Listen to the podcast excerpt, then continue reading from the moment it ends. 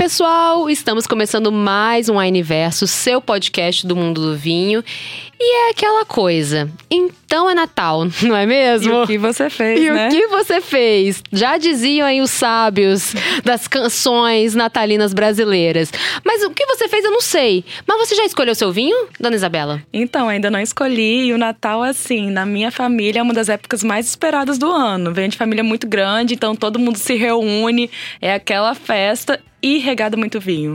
E aí, regou muito vinho essa festa natalina diversa, tantas opções. Como escolher um vinho? E eu acho que o mais interessante é pensar também que, pelo menos lá em casa, a gente faz uma diversidade de comida. Então, assim, como pensar num vinho para que consiga criar toda essa harmonização, né? Imagina esse cenário aí, você de casa, nosso ouvinte maravilhoso e maravilhosa.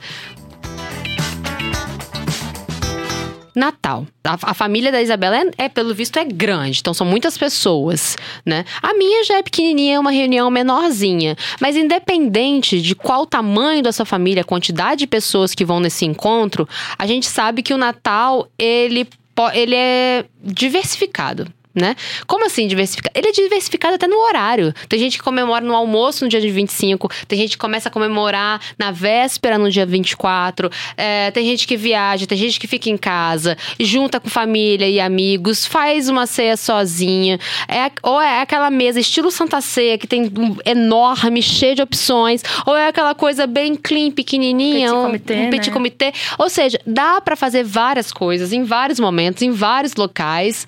E aí, Pensando nisso, tô aqui para ajudar a sua vida, cara ouvinte. Separei cinco dicas. Cinco dicas que pode ter certeza elas vão te ajudar a escolher o vinho mais adequado para sua ceia e seu momento. Bora lá, que já tô aqui com papel e caneta para anotar.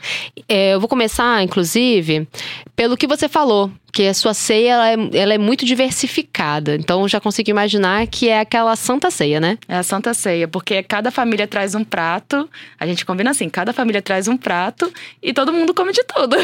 É... todo mundo experimenta tudo. Na sua família também tem competição de qual fez o melhor pudim? Não, mas eu quero implementar essa cultura. Eu quero implementar essa cultura na minha essa tradição na minha família. Tradição. Quero que daqui a 100 anos as pessoas falam Isabela, minha tataravó, lá em 2024, Conseguiu 2023. Desinformar o melhor pudim. e dali começou uma longa tradição familiar. Voltando pro vinho aqui. Se a sua ceia for uma ceia muito semelhante à da família da Isabela, que é um pouquinho de cada, é, note que é mais difícil você acertar uma, uma harmonização, um vinho para tantos pratos, né? Carne de aves em geral, carne de porco, peixe, ah, arroz, massas, assim. Se você pegar um vinho, vai ter uma certa dificuldade. Então, para entender a versatilidade, a quantidade de pratos, a diferença dos pratos, eu já falo, eu dou uma dica muito certeira. Eu posso tentar adivinhar, porque como eu faço escola Wineverso. Ah, diga. escola podcast Wineverso, eu acho que eu tenho um palpite. Me fala. Um vinho versátil hum. é o rosé. Então, para pratos que são diversificados e versáteis, a gente escolheria um rosé. Eu acho super. Eu acho certa que é a resposta. certa resposta. Cadê a nota dela? Que é, é, voou o um aviãozinho ali. Mas é, é, é, isso, gente. Quando você tem muitas opções, é, já aconteceu uma vez que eu fui numa reunião de Natal que tinha bacalhau na mesa, é, o peru de Natal, tinha tender e tinha meu tio fazendo churrasco à noite, de 24 para 25. Eu levei vinho rosé. É, e assim, por quê? Fui um pouquinho no bacalhau da minha tia, fui no, um pouquinho no churrasco do meu tio e o vinho rosé ele conseguiu uh, adentrar melhor as opções de pratos que nós tínhamos ali naquela ceia. Vinho rosé, gente, é peça, é peça coringa, é um vinho versátil. Ele tem um um pouquinho da presença do tanino, porque ele fica poucos, poucas horas em contato com a casca durante o processo de produção, o que traz uma estrutura ma maior para ele, né? Se comparado a um vinho branco, por exemplo. Mas ao mesmo tempo ele não é um vinho carregado, denso, pesado, como muitos vinhos tintos são. Então ele tá ali naquele meio termo. Ele é super refrescante. A gente tá falando aqui do verão, então muito provavelmente o seu Natal é um Natal calorento, né? E, então dá para você beber mais refrescado, ali em torno de 7, 8, 8 graus. Você já deixa ele ali, vai dar um, uma boa temperatura de serviço nesse calorão e vai fazer muito bem as honras com as várias e vastas possibilidades de pratos. E aí tem uma, até uma, um, uma indicação de vinho no nosso site, que também você encontra nas lojas, que é o Le Rosé Diesse. Esse Le Rosé Diesse, ele tá ali no IGP Mediterrâneo, Mediterrâneo, né? Que é no sul da França, que também pega parte da região de Provence. Então a gente tá falando de um rosézinho leve, é, super delicado, elegante, mas que também traz esses aromas frutados, aromas florais. Ele tem uma coloração linda, então ele vai fazer bonito desde os olhos aos aromas e principalmente no paladar. E o rótulo dele também é lindo. Ah, lindo, né? Maravilhoso, é super trabalhado. Então, assim, acho que vai encantar todo mundo na ceia de Natal. Inclusive como presente, inclusive, né? Porque ele é tão bonito. Inclusive como presente. E mais uma coisa da minha formação escola Wine Universo. Mas os pratos de Natal são bem untosos, né? E o rosé cai bem, é uma boa opção também. Gente, pra, eu tô tão orgulhosa! Eu tô tão orgulhosa dessa minha estudante. Sim, o, o, o rosé, ele traz uma acidez vibrante que é ótimo, que, que para trazer frescor e ajudar a limpar o paladar. Falando nesse se atente ao verão, né? Eu troquei a ideia aqui que o nosso Natal é Natal tropical, inclusive o nosso Natal é início de verão, né? A gente está aqui no hemisfério sul. Muito provavelmente, onde quer que você esteja, se você estiver no Brasil, você vai estar tá passando calor no verão né? Poucos não, poucos vão falar aqui no comentário: "Ah, não, aqui nem é tão quente". Mas no geral, gente, é calorão. Então, se atente à temperatura, se atente ao calor. Então, por, nesse momento de se atentar ao calor, também é, eu acho que junto com trazer frescor e também atender a diversidade dos pratos, traz um espumante também. Então, a segunda dica é se atentar ao que nós estamos no verão é trazer um bom espumante, que ele é muito refrescante. E se esse espumante, Isabela, for rosé, aí que ele é a peça coringa master da harmonização da ceia de Natal. Aí deu match, né? Não, traz o, o auge do frescor e traz um vinho que é extremamente versátil nas harmonizações. Um, gente, espumante rosé se a sua família decidir fazer uma feijoada na ceia de Natal, é a bebida que você precisa ter. É o espumante rosé. E assim, é, como na minha família o Natal é momento de reunião, momento de reunião é momento de celebração. E quer algo mais de celebração do que um espumante, do que escolher um Ai, espumante? Sim, sim, sim, total. E aí, até, deixa eu dar uma dica para você, que é o espumante Mirabal Rosé. É um espumante espanhol. Gente, ele é um queridinho. Ele é o famoso bolso prazer, porque ele tem um preço super acessível e é um extremo custo-benefício. Ele é um espumante espanhol, né? Ele é elaborado com as uvas Tempranillo e Bobal. Ele é um espumante espanhol rosé. Ele, além de trazer. A Bobal, ela traz uma acidez vibrante pro vinho, que além dessas notas exuberantes, esse aroma exuberante de frutas vermelhas que ele tem, ele tem um frescor incrível. Sabe aquele vinho que você coloca na boca e você saliva querendo o próximo gole? É o Mirablau Rosé. Eu acho assim, ele é um extremo custo-benefício da wine. Então já garante aí para Natal, inclusive para o Ano Novo, porque ele é uma escolha extremamente assertiva. E eu tô gostando que as dicas são para ceia de Natal, mas também super combina para presente de Natal, né? Não, perfeito. Porque se eu ganhasse algum desses dois rótulos, já estaria no céu. Ah, mas assim, na sua família, não sei também, assim como na minha, vai ter gente que não vai abrir mão do vinho tinto. Não, já estava para perguntar isso, porque uma dica foi para se atentar, né, ao cardápio, a diversidade dos pratos, e outra para se atentar ao verão, que eu já tô atenta até demais. tá fazendo o, calor. O, o, Bola de Fogo já mandou avisar aqui, né? Tá quente, é um sol para cada um. É um sol para cada um. E aí eu ia falar que a minha mãe, Dona Emiliana, que com certeza vai ouvir esse podcast, ela não abre mão do vinho tinto não abre mão. Pé, ela busca opções mais leves, né, nessas altas temperaturas, mas ela gosta muito. Justo. E, e também combina, né, com os pratos de, Natal. Uhum. E aí, uhum. quais são as opções? O que, que a gente pode fazer? Para você que não abre mão do vinho tinto, é, para essa, assim, você leva o vinho que você achar melhor. Se você quiser trazer aquela barrica 24 meses, você sabe o seu paladar, você sabe a sua harmonização. Não estou aqui para ditar regras, estou aqui para orientar uma escolha mais assertiva.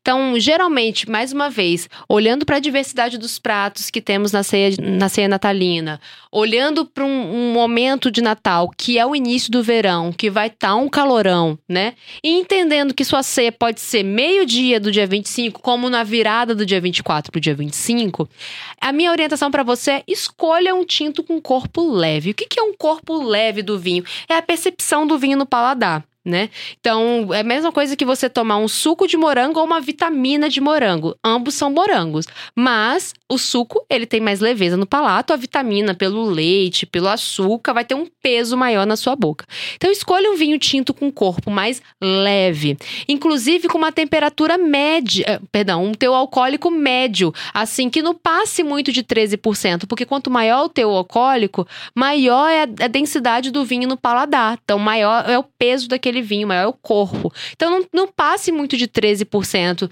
na escolha do teu alcoólico do seu vinho. Busque um, um vinho com um corpo mais leve e com uma acidez mais vibrante. Um vinho geralmente jovem tem acidez mais vibrante, que é um frescor. A acidez é a alma do vinho, que traz frescor. Essa característica de vinho jovem, leve, com um teu alcoólico médio, baixo, ele ele fica, ele combina muito bem com um vinho mais refrigerado. Né? Então, um tinto com essas características que eu te falei aqui agora, se você coloca ele em torno de 14 graus, entre 14 e 16 graus, assim, 14 e 15 graus é, ide é ideal para ele. Você vai ter um vinho tinto mais fresco, refrescado e que te dá a sensação de frescor também. Além dele estar tá um pouco mais refrigerado, ele vai ser mais refrescante no paladar. E eu amo aquele mito que fala que aqui no Brasil a gente pode beber vinho em temperatura ambiente. Não, gente, não. Temperatura ambiente do brasileiro no dia 25 de dezembro é 30, é 30 graus Celsius. Vocês sabem que o vinho começa a cozinhar a partir de 26 graus, né? Não sabia. Então, é muita gente guarda o vinho de qualquer jeito e não leva a sério quando a gente fala de temperatura do, é ideal para você guardar o vinho. Tudo bem que não é o tema do podcast, mas vale fazer esse, esse essa pontuação, porque a partir de 26 graus, 27 graus, o vinho passa a entrar em, em ponto de cozimento dentro da garrafa, porque o vinho é uma bebida viva. Então não tem essa, de, você está acelerando ali o processo de amadurecimento, envelhecimento e declínio do vinho ao mesmo tempo. Uma coisa que demoraria anos para acontecer, você força acontecer numa temperatura alta muito mais rápido. Logo, a chance de você perder esse vinho é muito maior. Então aqui vai um recado para Emiliana que fica querendo guardar vinho. Aí, ó. Dona Emiliana, se for guardar, guarde em temperatura adequada, é, é, longe de incidência de luminosidade, longe de variação de temperatura, pra gente manter esse vinho melhor, por mais tempo. Ou vamos abrir logo, Ou né, vamos mãe? abrir logo.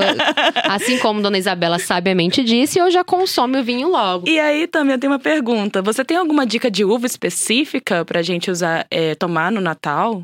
Assim, não só tomo tomar no Natal, mas se você quer tomar durante o verão um vinho tinto, é, algumas uvas elas produzem vinhos com essa característica mais leve, como a Bonarda, que é muito típica na Argentina, né? Os argentinos chamam de uva para alegrar o coração. A Gamay, a Pinot Noir, até mesmo Merlot e Cabernet Franc produzem vinhos tintos com mais leveza e frescor nas características que eu tô te falando aqui agora. Então, quando for olhar, Busque esses vinhos. Evite vinhos que passem muito tempo em barrica, por exemplo. E quanto mais tempo em barrica, principalmente barrica de primeiro e segundo uso, mais corpo agrega ao, ao vinho, né? Também agrega características de notas é, de, de tempo de amadurecimento. Vamos buscar vinhos mais frescos, sem passar por barrica, um tanque de aço inox, um tanque de cimento, para exaltar o frescor e as características naturais das uvas. E eu deixo aqui uma dica de vinho, inclusive, que é o Hoptu Fer Le Plan que é um Pinot Noir maravilhoso, é levinho, um Pinot Noir francês, com leveza, com frescor, muito aromático, muito delicinha. Que dá para deixar ali em torno de 14 graus, que vai ser uma experiência incrível. Agora, mudando um pouquinho de assunto, você falou que no Natal é comemorado de várias formas em várias casas. Lá em casa a gente faz assim: começamos no dia 24, na noite do dia 24. E depois tem um almoço do resto do dia 24. O, soro, o sobrodontê. Sobrodontê. e aí, eu acredito que para cada ocasião a gente deve pensar num vinho, num tipo de vinho. O que, que você acha? Perfeito. Além de cada uh, ocasião, é, é o estar atento ao momento e ao lugar, à hora e ao lugar, né? E se você faz durante o dia, e geralmente durante o dia é um, sobo, um, um sobrodonté, ou se você decidiu ir pra praia, à beira da piscina, cachoeira, sabe? É, tá durante o dia, fresco. Às vezes é, é, fazer um churrasco do lado de fora da casa, é fazer aquele vinagrete, sabe? Fazer, ou opções do dia. Por que não um vinho branco? Traz um vinho branco mais geladinho, ali em torno de 6, 7 graus. Olha só, vai fazer a mesa maravilhosa. Vai, vai, além de ser bem refrescante, você vai ter até a chance de, se você quiser, de transformar aquele vinho num drink, se você achar que foi uma opção bacana para viver o almoço do dia 25. Um brunch e colocar um claricô, Nossa, uma mimosa. perfeito. O vinho branco ele vai fazer as honras muito bem de, dessa ceia natalina, bem veraneio, bem praia. É, porque tem gente que também tem isso. É, a gente fala muito de carne de frango, porco, mas a gente é um país litorâneo. E a gente tem que pensar que de norte a sul, a gente tem um litoral muito extenso e que muitos desses lugares a ceia é composta de peixe. E a gente fala pouco das ceias compostas com peixes e frutos do mar. Então, para você que está né, é, é, nessa localização, nessa localidade, ou em outras também, mas que foca na sua ceia natalina bem em peixe, seja de água doce ou salgada, vai no vinho branco. Inclusive, tem um vinho branco maravilhoso, extremamente vibrante, refrescante e muito aromático. Assim, muito aromático. É o Esteban Martin, é, que é um, um blend de Chardonnay com Macabeu. Pensa num vinho aromático. E aí, quando você coloca ele na boca, é a mesma coisa. Aquel, aqueles aromas que você sentiu no, no, sentiu no momento de né, fazer a parte, essa parte de avaliação no, no, olfato, você sente perfeitamente na boca. E ele é o nosso queridinho, né? Nossa, uma delícia. Sempre tá por aqui. No aniverso a gente sempre fala dele. Falo muito porque é muito bom mesmo, é um excelente custo-benefício mesmo e que vale a pena do início ao fim. Falo mesmo, de a, boca cheia. Agora também indo pra quinta dica e última. Assim, eu sou uma pessoa do doce. ah, eu amo a ceia de Natal, amo os pratos de Natal, amo, mas eu gosto do doce. E assim, eu gosto também de fazer uma harmonização com o doce. O que, que você me indica? Harmonizar doce e vinho é sempre uma, um momento de dúvida, né? Acontece, você. Que, uma orientação assim básica quando a gente vai orientar, harmonizar vinhos e sobremesas. Que o vinho esteja em igual ou superior proporção de açúcar comparado à sobremesa. Então, o seu vinho precisa estar com um, um doçor igual ou superior da sobremesa. Por quê? O açúcar, ele preenche muito o paladar, ele tem uma densidade muito grande, ele, né, fica na boca por muito tempo. Se você trouxer um vinho muito seco para uma sobremesa muito doce, a sobremesa vai atropelar esse vinho. Esse vinho vai parecer ser amargo, esse vinho vai parecer ser desagradavelmente ácido. Ele vai causar uma sensação de secura muito chata na boca. Se você trouxer um vinho seco para uma sobremesa bem doce. É, eu costumo fazer a seguinte comparação. Você já, eu, já, eu já fiz isso, né? Então eu te pergunto se você também já fez. Tomou suco de laranja com bolo de chocolate? Já fiz essa infelicidade. É você, o suco de laranja fica intragável. Ele pode ser docinho, ácido, fresquinho, mas a doçura do chocolate atropela tanto aquele suco que ele perde a, a, a o frescor, ele perde a, o do, a doçura, ele perde a sensação gostosa dele, né? Porque ele é atropelado. A mesma coisa acontece se a sobremesa é muito doce e o vinho for mais seco. Damires, mas isso é uma regra única? Não. Isso vai também de acordo com o seu paladar, né? Mas essa é uma regra básica para você partir dela para ter uma chance menor de erro. Porque sim, tem gente às vezes que traz é, alguns vinhos tintos para harmonizar com chocolates, que pode vir dar certo, mas é uma escolha muito minuciosa. Então, no geral, para sua chance de erro ser menor, que o seu vinho tenha doçura igual ou superior à sua sobremesa. Se a sua sobremesa for aquela sobremesa com massas brancas, chantilly, é, leite, cremosas, frutas, que o seu vinho seja um vinho mais branco, né? Mais doce, mais branco. Como é um caso do espumante Dadá. Se você trazer o espumante Dadá, tanto branco quanto rosé, ele vai ficar muito bom com as harmonizações com frutas, panetones, rabanadas, é, cheesecake com calda, é, com frutas vermelhas. Enfim, é, final do ano a gente faz muita salada de fruta, né? Esses vinhos, eles vão muito bem. Esses vinhos mais docinhos, é, tanto de sobremesa quanto espumantes, vão muito bem com esses com essas sobremesas. Agora, se a sobremesa da sua família for uma sobremesa bem chocolatuda, amo, né? Seja ela um chocolate, um pavê, um brownie, um brigadeirão, um mousse de chocolate, se for aquela sobremesa mais densa no paladar, você precisa trazer um vinho mais encorpado. Então, um vinho branco e rosé não vai dar conta. Então, a gente vai ter que trazer um vinho tinto mais encorpado e com mais doçura para acompanhar a sobremesa chocolatuda. Seja ele um vinho de colheita tardia, tipo pacificação, pacificação é quando você resseca as uvas e você faz o vinho através daquelas uvas secas, que é uma uva mais concentrada em açúcar e em acidez, né? muito comum, é, apacimento, muito comum na Itália fazer. Ice wine em lugares frios, tipo Canadá e, e, Alemanha, produzem muitos vinhos doces com uvas congeladas, por isso ice wine, que fica também mais ácido e mais docinho ou vinhos fortificados. Nosso portfólio tem várias é, opções de vinhos do Porto. Vinho do Porto é uma excelente escolha para você harmonizar com chocolate, com amêndoas, nozes, é, mousses de chocolates, pavês, brownies, enfim. Vai ser sucesso. Inclusive, eu amo Porto com um pedaço de chocolate. Acho que é uma, uma harmonização que não tem defeito nenhum. Acho perfeita, maravilhosa. Ai, que delícia, já quero provar. E aí eu acho que eu quero dar uma dica extra, já que eu tô aqui no cursinho Universo Podcast. Sou estudante assídua.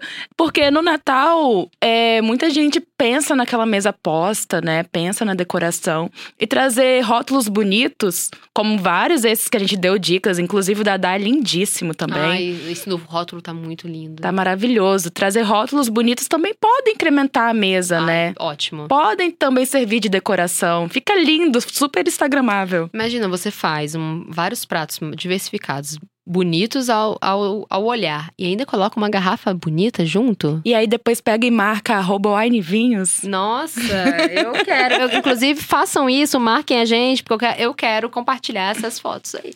Acho que é isso, né? Então é Natal. Então é Natal. Agora você já pode escolher seu vinho, hein? Não tem, não tem erro.